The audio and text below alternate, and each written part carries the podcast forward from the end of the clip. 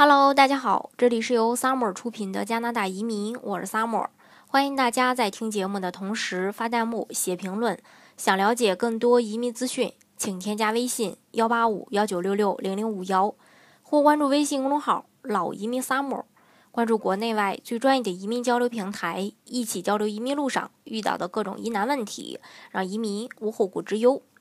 如果最近了解过加拿大投资移民的小伙伴，可能会很清楚的了解到，加拿大的联邦投资移民在前几年的时候呢，就已经呃关闭了这个申请通道。那当时的时候呢，申请条件其实是非常简单的，只要申请人拥有至少一百六十万呃加币的一个呃家庭净资产，那在呃加国投资八十万加元，呃。就可以满足呃这个联邦投资移民的一个申请要求，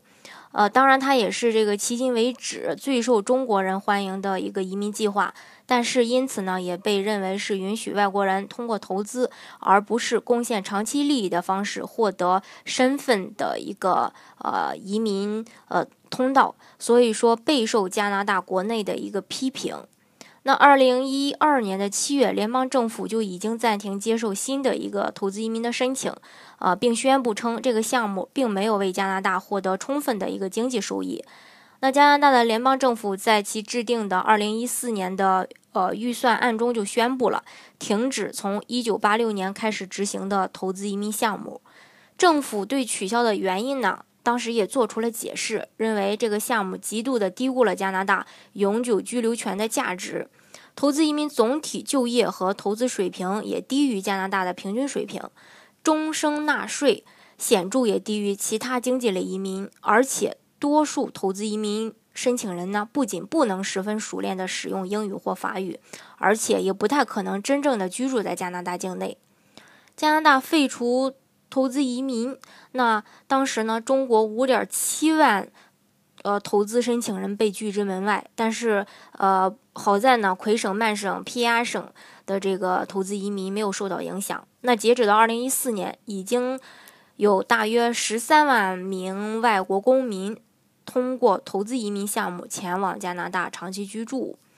嗯，当时开这个项目的初衷啊，加拿大政府原本是希望为当地经济带来一个巨大的无息贷款，并且也希望能促进政府税收和各种就业机会的一个全面增加。但是在执行的过程当中，却发现大量的外国富翁先是通过投资移民项目取得加拿大永久居民资格，然后居住在加拿大三年后，拿到加拿大公民身份以后，呃，接下来就呃返回国内来生活了，而不是待在加拿大。那这些人不在加拿大工作，不给政府上税，也没有带来政府期待的一个大量就业，所以呢。呃，有的投资移民还会以无收入为理由，成为住着大房子、开着好车子，但是领取各种穷人福利的这么一族人群。那针对这种现象呢，当时引起了普通加拿大人的一个强烈不满。不过呢，好在他们当时也在这个房地产、保险、投资经济和家庭教育上创造了不少就业机会。呃，不过显然加拿大本地人呃还是非常不满意的。而且后来也有相关的数据统计显示，导致加拿大政府，呃，在这个二零一四年取消了联邦投资移民计划以后，呃，发现啊，这些投资移民也是温哥华放呃这个房价迅速升高的一个呃推手之一。虽然说呃联邦投资移民给暂停了，但是魁北克仍然保留类似的一个魁省投资移民计划。呃，数据显示呢，二零一六年为止，有五万七千九百三十五人，呃，使用该计划来到魁省，呃，并且随行家人呢也都住在了加拿大。但是他们中的两万八千人住在了 B.C 省，两万两千人住在了安省，住在魁省的只有六千零五十人。但是呢，也有人说了，魁省拿到了投资人的钱，进来的移民却享受其他省提供的福利。嗯，好在呢，有其他学者认为啊，投资移民计划也有它的可用之处，尤其是说在加拿大住房承担力下降的时候，是可以考虑把这个项目恢复的。那 UBC 大学的 s a u d e r 商学院社会创新与影响投资中心的执行总监 James Tansey 上个月啊发表报告称啊，建议恢复投资移民计划，并将因此筹集的资金投放到出租房屋市场当中。其实这也不是他第一次提到这个建议了，最近两年呢，他一直都有这么一个建议来恢复投资呃联邦投资移民。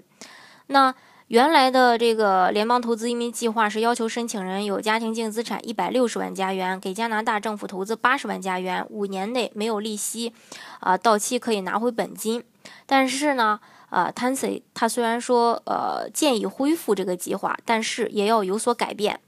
投资额应该增加到一百万加元，政府应该保存本金十五年，甚至可以将其作为一个保证金。那这样的话，这些本金及利息就可以投资于出租屋的项目。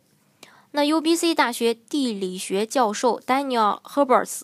啊，专注于国际移民问题研究的。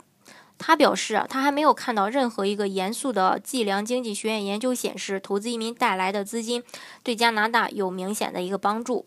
那对于 Tansy 提出的建议，呃，Herberts 的回应呢是，像加拿大这样的发达经济体，是否真的需要一百万加元的捐款来交换移民身份呢？但是也有这个 UBC 大学经济学家的一个计算结果显示说，如果每年家庭在房市投资一百万，就相当于每年。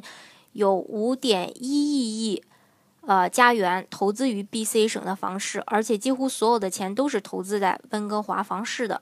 那大温哥华地区去年的房市销售量高达三百七十亿加元，五点一一亿加元呢，只占了百分之一点四。不过呢，呃，UBC 大学经济学家也认为，投资移民带来的钱可能不止一百万。更重要的是，